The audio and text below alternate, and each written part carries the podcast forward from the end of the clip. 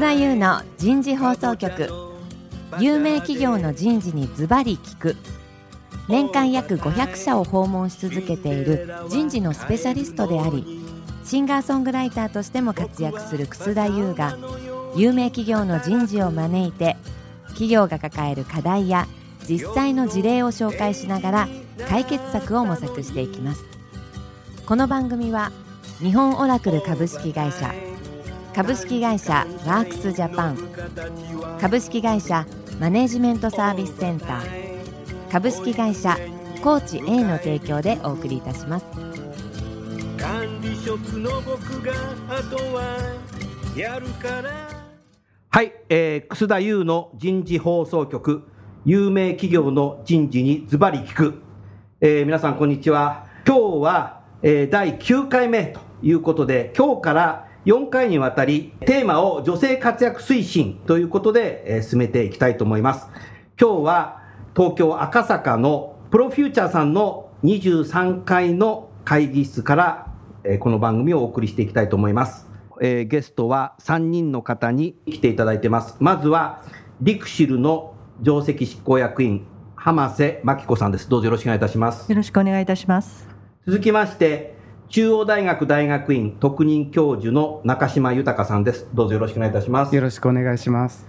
えー、もう一方最後に、今回のスポンサーを務めていただいています、MSC マネジメントサービスセンター執行役員の伊藤智子さんです。どうぞよろしくお願いいたします。よろしくお願いいたします。ありがとうございます。以上4名でですね、えー、このテーマを進めていきたいと思います。どうぞよろしくお願いいたします。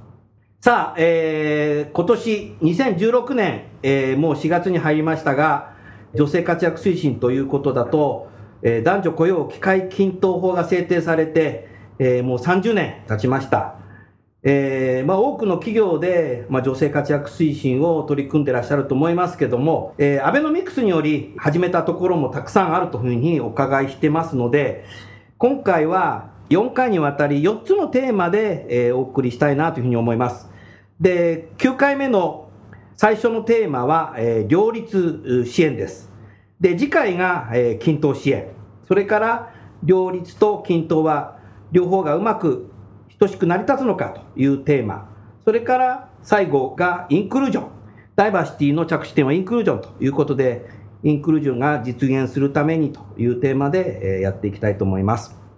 それじゃあ、まず最初に今日は、え中島さんにですね、えこの両立支援、えについて少しお話ししていただきたいと思いますが、この両立支援をやっていくときに人事で一番やっぱり気をつけなきゃいけないこと、または両立支援という言葉を初めて聞かれる方もいらっしゃると思うので、その辺の解説も含めて、えー、口火を切っていただきたいと思います。どうぞよろしくお願いします。はい、えー、両立支援というテーマなんですが、これあのいろいろ両立するものはたくさんあると思うんですが、えーと、今日はですね、育児とそれから仕事の両立というところからお話をしていきたいというふうに思います。はい。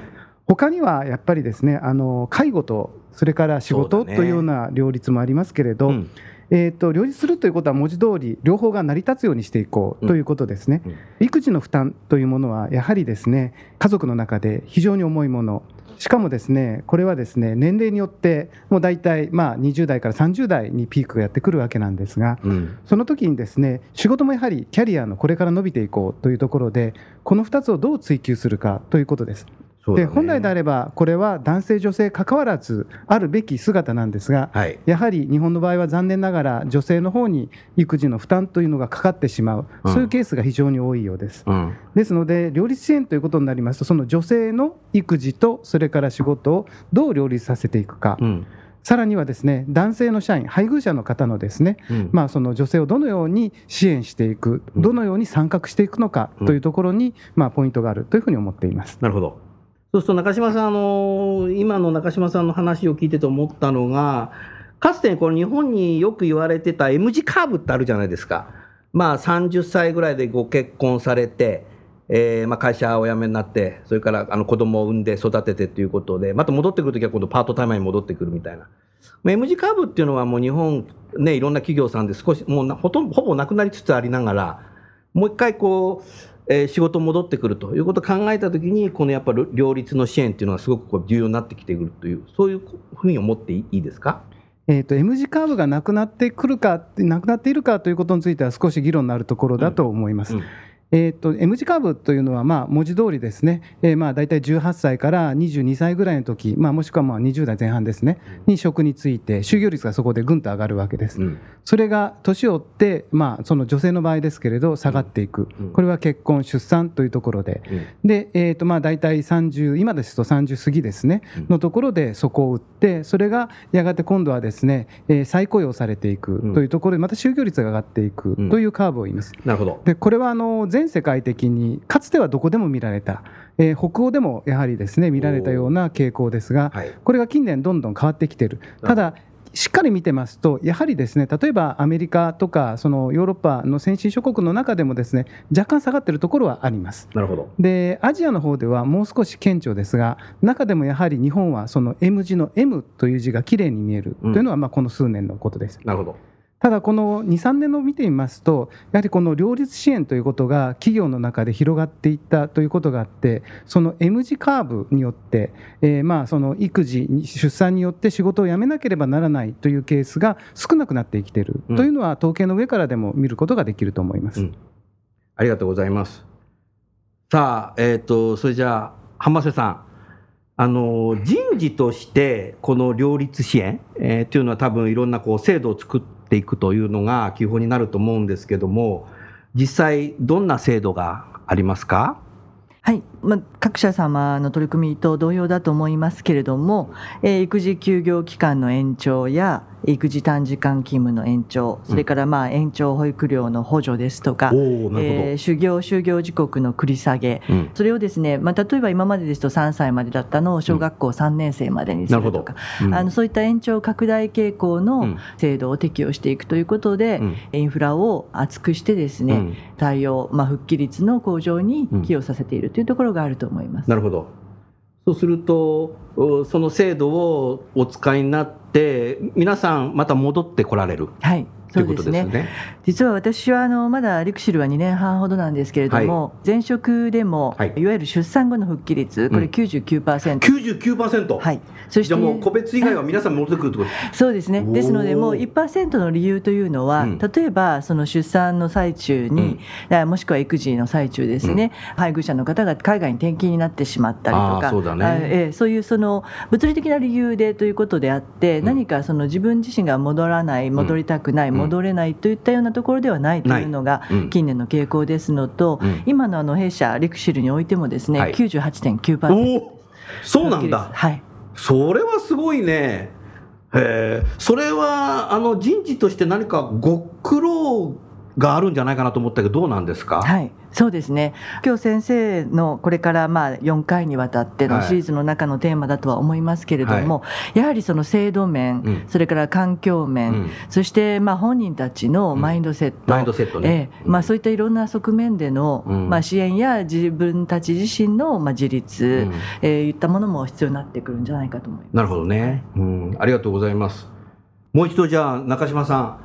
中島さんも、あの、企業の人事、いろんな企業さんで人事されていくと思いますけど、何か今のご意見でございますか？はい一旦はやはり復職される方が非常に今増えてきていますけれど、うんその後にですねいくつか壁が出てきているというのがあります。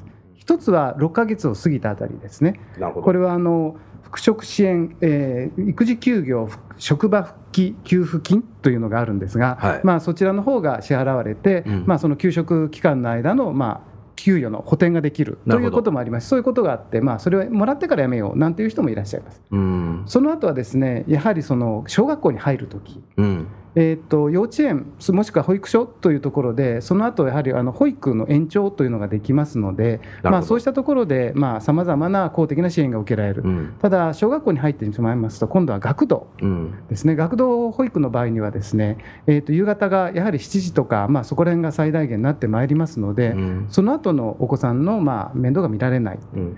その次にですね小学校3年生の壁ですね。その後学童保育がなくなってしまうということで、うん。段階的にですね就業継続が非常に難しくなってきているうん。という問題があると思います。うん。そこでまあいろいろな企業で、まあ、私の経験している企業もそうですけれどそうした学童保育に対する補助、うん。さらには学童がなくなった後に企業でまあそうした小学校を終えてうん。子どもを一時預かるといったようなサービスを開始しているうん。というところもあるようです。うん。ありがとうございます。さあ、あのもう一方、今回のスポンサーである伊藤さん、はい。今日のあのお二人の話を聞いてて、何かご意見ございますか？そうですね。やはりあの女性が、まあ、子供を産んでからも活躍ができるようにと、うんまあ、企業側もいろんな施策を打ってる会社は増えてきてるっていうのは事実だと思うんですね。そうですね。でその時に結局難しいなと思うのは、はい。まあ、管理職側の意識の問題と、うん。まあ、そのなんていうんですか、まあ、権利だけをうん。享受する女性の問題もあるのかなと思ってまして、で結局その、まあ、女性側の問題としても、うん。やはり子供を産んでからも仕事を続けていくという、まあ、自分自身のキャリアの問題だとか、うん。あるいはそれをどういうふうに上司がサポートするかとか、なるほど。それからまあいい意味でもうん。女性っていうのはすごく真面目でうん。自分の役割をきちっと果たそうとするんですけれども、はい。その分、うん。まあ、例えば割り切れない、割り切れない。はい、割り切れない。つまりどういうことかというと例えばもう今日はこの時間から帰らなきゃいけないって言った時うん。にすっぱりうん。その割り切れずにうん。帰れないで、うん。まあ、結局それがゆくゆく負担になって辞めるような原因っていうのもあるかもしれない。はい、やっぱり聞きますね。うん、なるほど。ええ。そうするとやっぱり職場の男性の管理職、はい、もう今日は帰っていいよとか、そういうここう押してあげるっていうよううん。なことも逆に必要じゃないかなと思います。なるほどね。あとはやっぱりその育児ってなると旦那の理解もあるねこれ。大きいですね。旦那もやっぱ育児休職とか休業とか取ってもらわないと女性だけが会社でも仕事して家でも子育ての仕事してっていうのはこれは相当負担になっちゃうと思うんだけど浜瀬さんあの社員の中でなんかどうですか？そういう男性はどうですか？はい、やはりそこが一番の弊社も課題です。あやっぱりそうでまあ、これは女性の問題のような話にはなっているものの、うん。実はその会社のカルチャーであるとか、うん。えー男性側のマインドセット、うん。今おっしゃられたもちろん女性のマインドセットも、うん。あの変わらないといけないんですが、うん。例えばですね弊社の場合は、はい。これはカルチャーもあってなかなか有給休暇をですね、取得しないというカルチャーが得しないカルチャーがある。ですので、うん。この、まあ、3年ぐらい前からはい。非常にこのダイバーシティ推進を強化しているんですが、はい。その時にうん。先ほど申し上げた女性の育児休業や時間の延長ですとかそういうものだけではなくて、うん。全社員に向けて、はい。えー有給休暇を取得しなさいとかですね。あとメモリアル休暇、まあ、何かた誕生日でもいいですし、うんうん家族の記念日うん。というものを年に数日設けてうん。必ず、うん。えー休むようにとか。ゆとり休暇という名称を作って、うん。やはりその有給をなんとかこう消化をさせるような。なるほど。でそのそれは上上司も取らなきゃいけないね。そうです、うんなので、まあ、率先炊飯しないといけないのはまさに上司ですね。うん、そうね。というその土台をうん並行して作るというところでしょうか。なるほど。で、じわじわじわじわそうやって休むということを、奨励していくということになります。うん、理解していくはということね。中島さん、今の話を聞いててどうですか？男男性もやっぱり、ね、管理職だとか、あとはその育児に参加していくっていうことはやっぱり重要だと思うんですけど。はい。まあ、あの当然のことながら、まあ、昔はですね、うん。やはりその地域だとか、うん。まあ、あの家族の中で、まあ、うん子供を育てて子育てをするというのがあったんですが、うん。だんだんやはり核家族化していく中で、ね。まあ、あの育児の負担が、まあ、特に今女性の方に強く残っている。うん。でそこの方に対してその男性側があまり支援をしてないというところがやっぱりあるんじゃないかなというのは思います。うんただあの、やはりですね男性の育児休業の推進も、えー各企業でやはり進んできておりまして、はい例えばですねあの厚労省の今やっておられますあのくるみマークですね、えーくるみマークの中でプラチナくるみんというのも出てきましたが。ね。その認定を受けるためにはですねやはりその男性の社員がちゃんと育児休暇を取っているかとか、うんそういうまあ項目なんかもありますので、うん各企業男性の育児休業の取得推進というところに対して、いろいろ考えているというふうになると思います。うんた、だ、一つやっぱり問題が残っているのは、うん育児休業中が無給だということですね。うん。まあ、あの当然、後で憲法健康保険組合とかの補填なんかあるんですけれど、まあ、それに対しても、やはりその給与の比較でいったときに、男性社員の方がまあ年齢もあるんだと思うんですが、給与が高いと、そうしたときに、家族でどちらが休む方が、まあその金銭的な効率がいいかというふうになると、うん。やはりその女性の側に休んでほしいとないうことになってしまうと、うん。そうしたところがあると思いますが、うん。まあ、これはだんだんですね、うんやはりその同一価値労働、同一賃金というようなことも進んででくるでしょうし、うんそういう中で解消されていくのかなという気もしています。なるほど。うん。浜瀬さん、話題変えますけど、その育児休業から戻ってこられた女性というのは、あの先ほど90何パーセントとかね、いろいろ言ってらっしゃいましたけど、短時間社員になるわけですか、フルタイムではなくて。あいえフルタイムです。フルタイムで戻ってきちゃうの？もそうです。すでみんなすごいですね。そうですね。始業時刻就業時刻をうん。早める遅めるという、あの1日のフルタイムの時間帯を短くする。まあフレキシブル勤務ですよね、あそういうふうになるんだ。はい。なるほどね。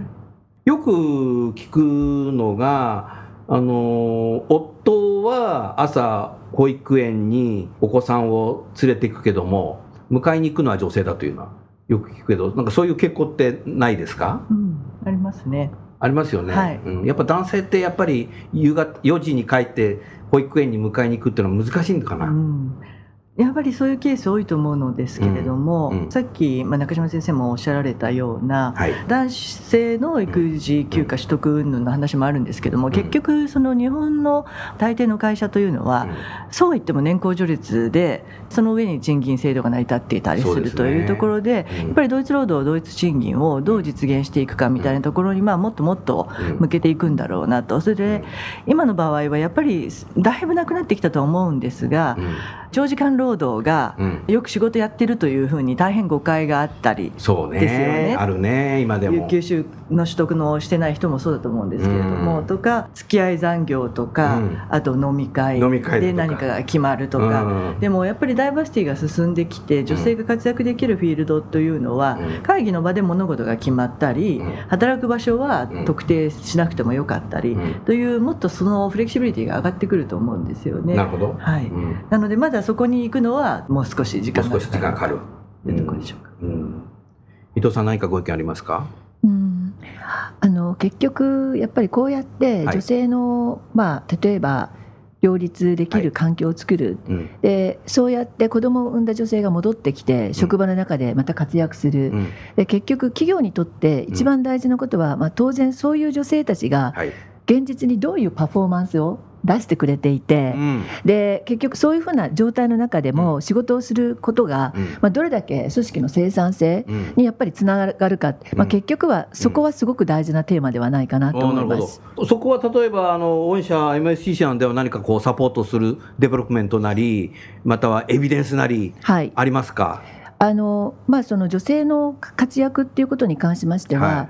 その実際にただまあ政府から言われているからとかこういう目標値があるからっていうことだけではなく、うん。まあ、現実問題女性を本当に活躍できている企業とうん。そうでない企業では、はい。現実ビジネスインパクトにはうん。何パーセントかの差があるっていうことは、これグローバルデータなんですけれども、実際にやはりあのかなり、うん。まあ、いい生産性を出している会社とそうじゃない会社では、女性の活躍とか、うん。あるいはまあマネージメント層のボリュームだとかにはうん。差があるということははっきり出てきています。うん。なるほどね、うん。中島さんいかがですか？そうですね。あの先ほどの浜津さんのお話の中で出てきた、その男性やっぱり帰りにくいとか、うん。その日本の人事制度の問題の中でどうしても長時間残業になりがちだというところですね、そこがやっぱりグローバルの中でも日本の非常に特殊性があるのかなというふうに思いまして。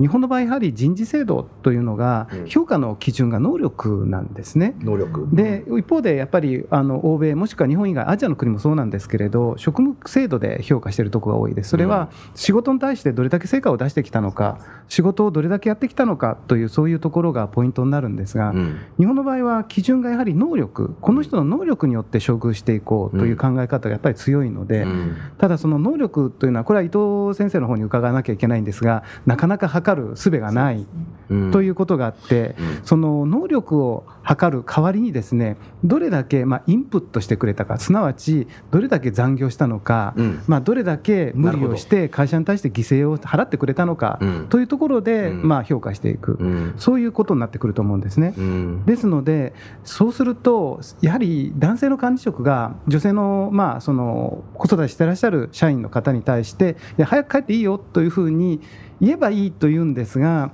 そう言われた女性の社員の方は、ですねいや、もう君は戦力外だからというふうに言われているようにさえ思えてしまうなるほど。だからちょっとあえて頑張んなきゃいけない、うん少なくとも姿勢は見せなきゃいけないうん。ということが起こるんじゃないかなというふうに思います。うんまあ、今の中島さんの話を聞いて多分あの日本のやっぱり男性管理職っていうのはやっぱ心が優しいから女性に対して差別は一切してないんだろうけど優しさのあまり区別しちゃう。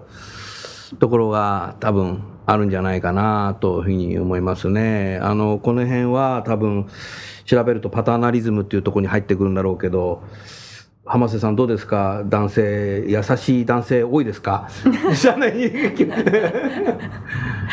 い？や多いと思いますが、ただですねはい例えば私個人に関して、うん。あのえーちょっと試験ですけれども、はい。まあ、私まさに男女雇用機会均等法施行2年後からまあはい。社会人になって働いているわけですけども、なるほど。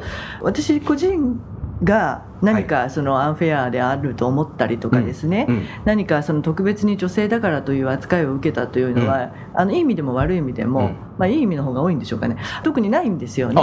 あそれは配属先のええ。上司が良かったんですよね、そうですね。今までずっと上司上司に恵まれてたのかもしいれない。やそれはそうだと思います。で私だけではなく、うん。その友人たちもうん。含めて、うん。まあ、もちろん未婚既婚それから子供いるいない結婚っていうのはありますけれども、はい。やっぱり自分が仕事が好きで、はい。こう打ち込んできて、うん。でその中で男性と共にごしてやってきたっていうところを、まあ、あえて言うとそうなんですけれども、うん。でもそれを意識してきたかっていうと意外にやっぱり意識はしてないんですよね。でさっきその長時間労働っていう話を私出しましたけども、実は長時間労働自体が悪いわけではなくて、やっぱり人生のキャリアの中でものすごくがむしゃらに働く時期っていうのもあるんだと思うんですね。でもそのワークライフバランスみたいなものをうん。91なのか64にするのかうん55にするのかっていうのは個人個人の生き方の問題だと思っていてでそういう意味で言うとその中島先生がおっしゃったようなうん。労働時間で測るのではなくてですね、はい。やっぱりそのアウトプットであったり、うん。その成果に対して会社がコンペンセートする仕組みっていうところが日本とまあ海外は大きく違うのかなと。そこにやっぱりインフラ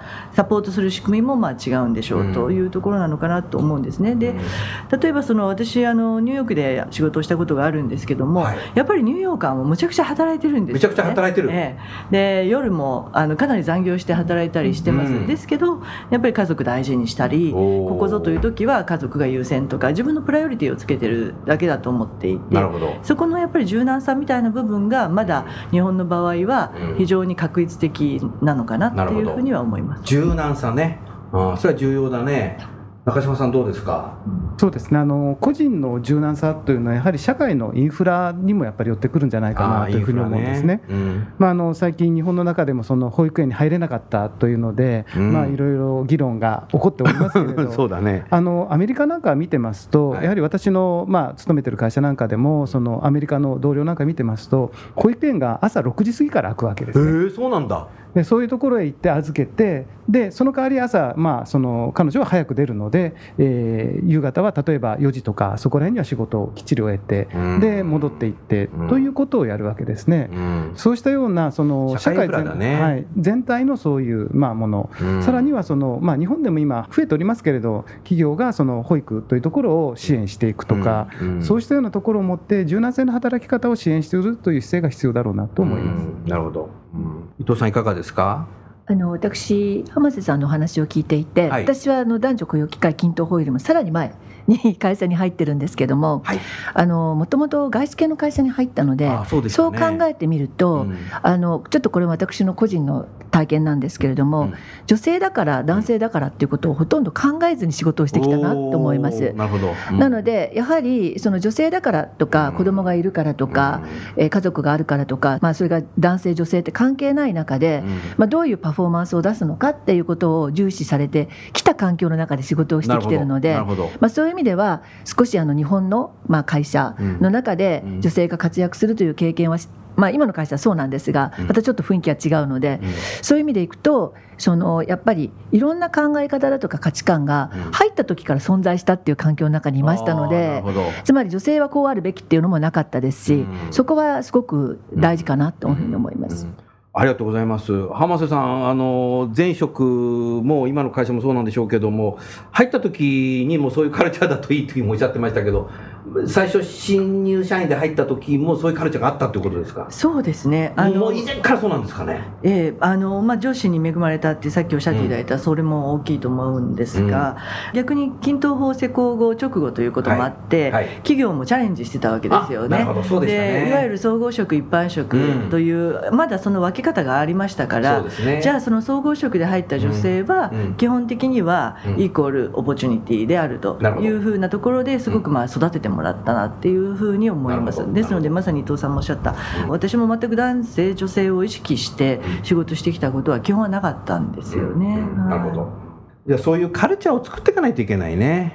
中島さん、自分の部下、今までのかつての部下でたくさん部下いらっしゃったと思うんですけども、そういう子育てをしている女性えーに対して、どういった形でマネジメントされてましたか？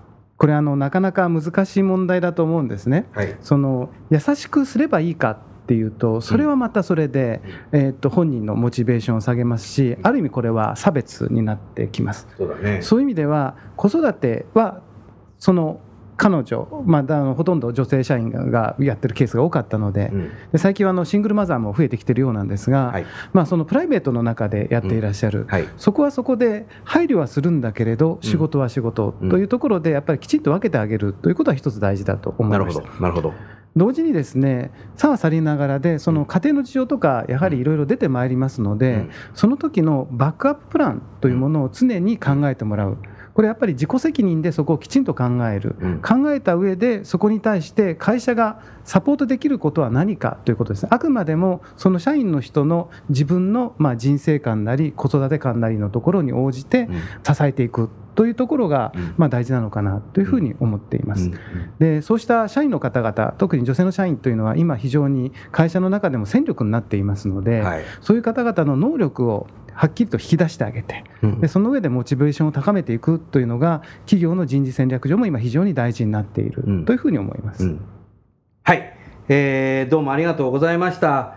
今日は、えー女性活躍推進というテーマで、えー両立支援について、えー30分、えーゲストの方にお話を受けたまりました。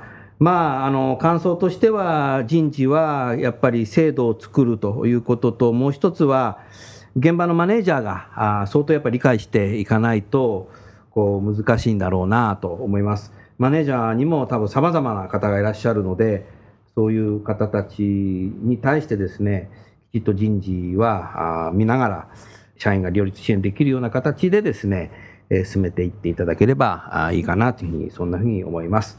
えー今日はリクシルの、えー浜瀬さん、中央大学大学院の中島さん、マネジメントサービスセンターの、えー伊藤さんにゲストにお越しいただきました。今日はどうもありがとうございました。ありありがとうございました。さて、ここでお聞きになっている企業の人事の方に、えー告知をしたいと思います。来たる2016年5月11日水曜日から5月13日金曜までの3日間、日本最大級の人事経営者フォーラム HR サミット2016のご案内です。このサミットは3日間、私自身もたくさん登壇します。3つだけご紹介します。日本航空さん、ローソンさんと一緒に健康経営の取り組みのテーマでセッションを行います。また、サントリーホールディングスさん、日立ソリューションズさんにご登壇いただいて、ダイバーシティの取り組みのセッションも私自身がファシリテーターを務めます。そして最後に、私の単独講演、これから10年先の人事はどう変容するのかをテーマで私が講演をいたしますので、ぜひお聞きの人事の皆様、人事部全員でシェアしながら順番にご来場いただければと思います。詳しくは HR サミット2016でインターネットで検索していただきますと、もうすでにサイトが公開されていますので、そちらをご覧になって参加申し込みしていただければ幸いです。なお、事前予約をすれば無料で受講できるというセッションでございますので、申し込んだと同時にご自分のスケジュール表に書いていただいて、当日皆さんと会場でお会いしたいと思いますどうぞよろしくお願いいたします